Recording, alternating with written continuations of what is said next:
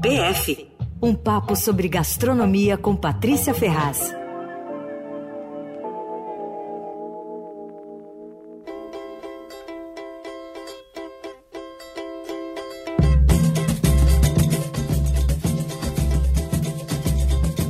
Domingo lá na casa do papá Teve um tremendo pagode que você não pode imaginar. Mas no domingo,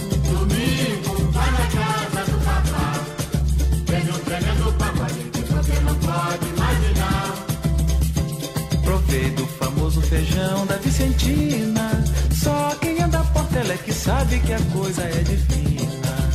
É divina! Tá chegando a divina Patrícia Ferraz por aqui também. Empate, tudo bem? Tudo bom? E aí, você já provou o feijão da Vicentina? Não. Não, apesar não. de gostar muito da Portela, eu também não provei. É, eu também gosto da Portela e do Paulinho da Viola, né? Mas eu, cada vez que eu ouço essa música, eu tenho certeza que eu perdi uma coisa muito boa, né? Porque feijão, quando é bom, é bom demais, né? É feijão verdade. tem personalidade. Daí esse é o da tia Vicentina, o da tia Fulana tal, né? É. Sabe que a tradição da feijoada na quadra da Portela começou com a tia Vicentina, essa da música aí do ah, Paulinho mesmo. Ah, não conhecia. É. é. sim. Daí depois o legado passou para a tia Surica, que faz 20 anos faz essa feijoada, né? Que é a feijoada mais famosa do Rio de Janeiro atualmente. É tão famosa que ela foi declarada Patrimônio Cultural e Material do Rio em 2021. Uou! É, é, a feijoada é tudo, assim. A tia Surica tem 82 anos, ela é cantora, sambista e ela é atual presidente de honra da Portela. E a história dessa feijoada dela começou em 2003 com uma coisa legal, quando ela fez um CD interpretando músicas de vários compositores da Portela, Monarca, Chico Santana tal. E aí ela fez uma feijoada para comemorar. E o feijão dela era divino, e ela juntou um monte de artistas, sambista tal, foi um sucesso, e começaram a pedir a feijoada tal. Eu sei que a feijoada virou uma tradição. Esse ano faz 20 anos, todo primeiro sábado do mês tem feijoada da Tia Surica na quadra da Portela. E ela já serviu mais de 2 milhões de pratos de feijoada nesse tempo. Claro que agora tem montes de outras tias ajudando, né? obviamente, né? Mas enfim. A feijoada virou um clássico nas escolas de samba do Rio, né? É. Tem show, tal. Eles fazem. É um jeito, acho que, de reunir a comunidade e de arrecadar dinheiro para a escola, né? Sim. E, e nos hotéis do Rio também tem a feijoada perto do carnaval aí, e, e costumam participar os integrantes das escolas de samba, tudo. Então eu acho que assim, se a gente quisesse dizer que tem um prato de carnaval, pode ser a feijoada, pelo menos no Rio, porque prato típico mesmo não tem. Carnaval é, acho que é a única festa do país que não tem um prato, assim. As festas religiosas sempre envolvem comidas especiais, a Páscoa, né, o Natal, não sei Sim. o quê, e gente querida em volta da mesa. Mas Carnaval é uma festa pagã e não tem não, viu, nenhum prato. Aliás, reunir, se reunir com a família no carnaval é inédito, pra comer. Talvez tenha uma é bebida típica, mas um prato mesmo acho difícil. É, é verdade, né? Comida não é o lance do carnaval, né? E aí diz que quando quem come, assim, na rua, na rua tal, para recuperar as forças, é, uma das coisas que faz muito sucesso são os caldos. E aí diz que no Brasil inteiro serve caldinho de feijão, caldo de mocotó, é, caldo verde, essas coisas para a pessoa tomar ali rapidinho e recuperar as forças. Dá aquela né? levantada, né? É.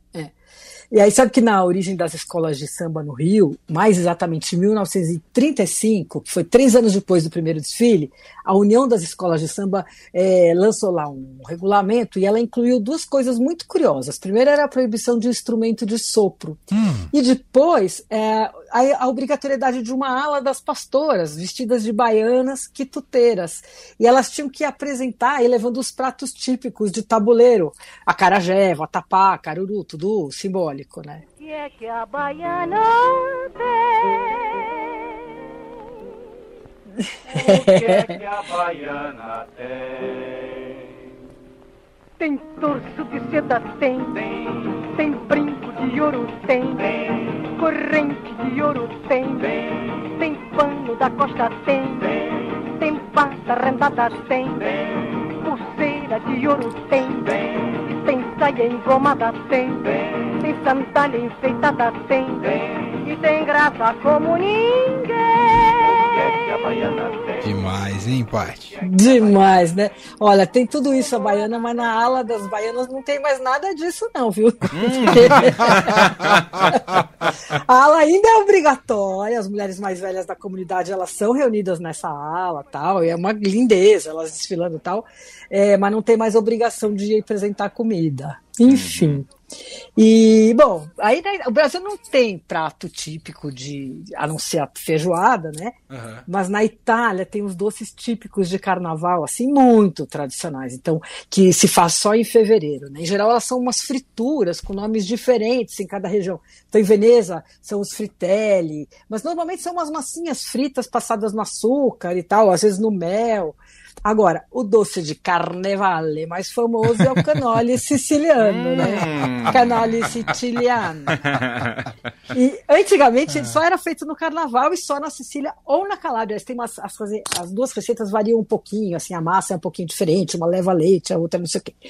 Mas hoje já se acha em todo lugar e o ano inteiro, e inclusive muito fora da Itália, né? Onde Uhum. tem comunidade italiana, aqui mesmo chegou, no começo do século com os, com os eh, imigrantes, né? Bom, o canole todo mundo sabe, né? Aquele tubo de massa doce, crocante, recheado com creme de ricota e frutas cristalizadas. É muito bom. É bom, Ricota? E quem é ricota? É um creme de ricota. Ah, eu não sabia que esse era original.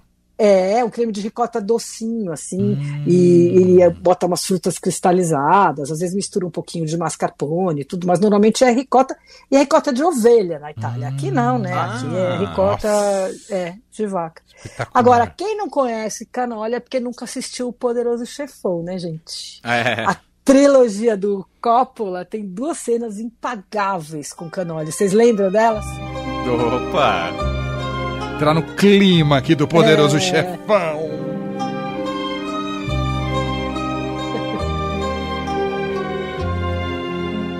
Quais são as cenas, Paty? A primeira cena é no primeiro filme da trilogia. O Clemenza, que é um mafioso ligado à família Corleone, tá saindo de casa e a mulher dele avisa: Ó, não esquece de pegar os canóis. Ele lá todo encapotado, não sei o quê, entra no carro, né? O Clemenza com o Rocco, que é um outro comparsa, e o motorista, o Pauli. É, aí eles pegam a estrada como se fosse viajar, mas na verdade não era. Lá pelas tantas, o Clemenza fala para parar para fazer xixi na estrada. Aí ele deixa o carro, né? E o Rocco atira no motorista, que era o que eles queriam fazer, era justamente matar o motorista, que era traidor. A gente só vê os tiros assim, né? E vê o Clemenza voltando pro carro, bem frio, assim, ele olha o morto e fala pro Rocco: deixa a arma, pega os canóis. a cena é incrível. É né? um clássico, né? É um clássico. E ela ficou célebre justamente por causa dessa frase, né? E o Coppola, anos mais tarde, falou que a frase foi improvisada ali na hora pelo Richard Castellano, que era o ator que fazia o Clemenza. Ah, sensacional. Que demais. Muito legal, né? E aí tem uma outra ainda que eu também acho que eu talvez goste até mais dela, porque ela é triste, ela é emotiva e tal, que é no Poderoso Chefão 3. Hum. Que a Connie, que é a irmã lá do. do como é esqueci do Corleone, do filho do Vitor Corleone lá, esqueci, do Michael Corleone, Aham. ah, ela é interpretada pela irmã do Coppola, né? Isso. E aí ela tem que matar o padrinho, o Dom Altobello. E ela ama o padrinho, desde pequenininha tal, só que ele traiu a família e aí não tem perdão, né? E aí então ela pega e dá uma caixa de canole envenenado pra ele. E ele, como bom mafioso, desconfia da afilhada, né? Faz como se fosse gentileza assim, mas faz ela comer primeiro, né? Aí ela pega, só que ela finge que come, assim, põe só um pouquinho assim na ponta da boca. Aí ele relaxa, come e aparece ele morto, assim, com a caixa de canole, né? é uma Canole grande matador. cena, né? É, uma grande cena, né? Mas enfim. Aí diz que a origem do canole é erótica, né? Opa, classificação indicativa assim? aqui. Indicativa, assim, indicativa Paty? total. e aí diz que assim, que a lenda é que por Ah. volta do ano 1000 DC, nos tempos do domínio árabe na Sicília, eh, tinha uma cidade chamada Caltacineta. Não, Hum. Caltanissetta, fui ler aqui. Eh, e ali tinha um harém, e eles, as mulheres resolveram criar esse doce, que era na forma de uma concha tubular recheada com ricota, para exaltar, digamos, a masculinidade do emir. Hum.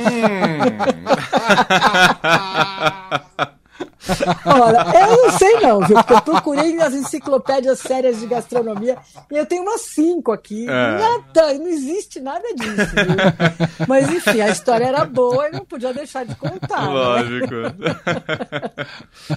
Ah, a gente E onde a gente vai falando- comer É. canole? O- Então, não do Emir, vontade o, de aqui, comer. o Ah, É, bom. não o do Emir, né? O canole mesmo autêntico, o siciliano.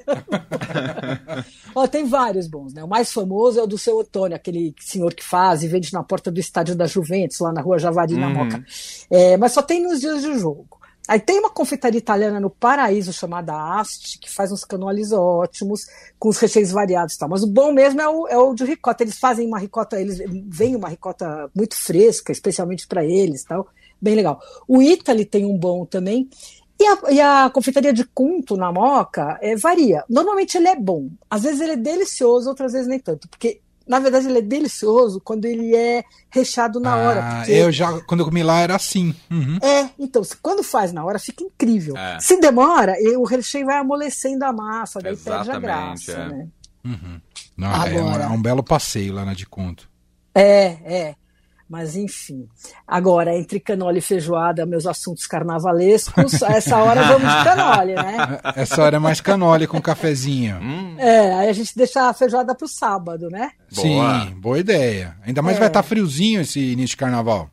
É, vai? Vai, vem Tá frente fria. Não, não, Não, tô. tá- vai cair a mesmo? temperatura no Vem fim de semana. Sábado vem uma frente fria. Alguém não gosta de carnaval lá é, no alguém céu. São gosta, Pedro. Ou gosta, né? Porque com frio é, mais, é melhor pra sambar aí na rua, né? E é ótimo pra feijoada, né? Pra feijoada, né? É isso, gente. Então é isso, né? Vamos preparar o apetite aí ouvindo o Chico? Boa. Ótimo. Feijoada completa. É, adorei esse PF musical hoje. Musical, carnavalesco e delicioso. Carnavalesco. Obrigado, viu, Pati? Bom Beijo, carnaval gente. pra Bom você. carnaval. Até um quarta. beijo. Tchau. Fim de tarde Eldorado.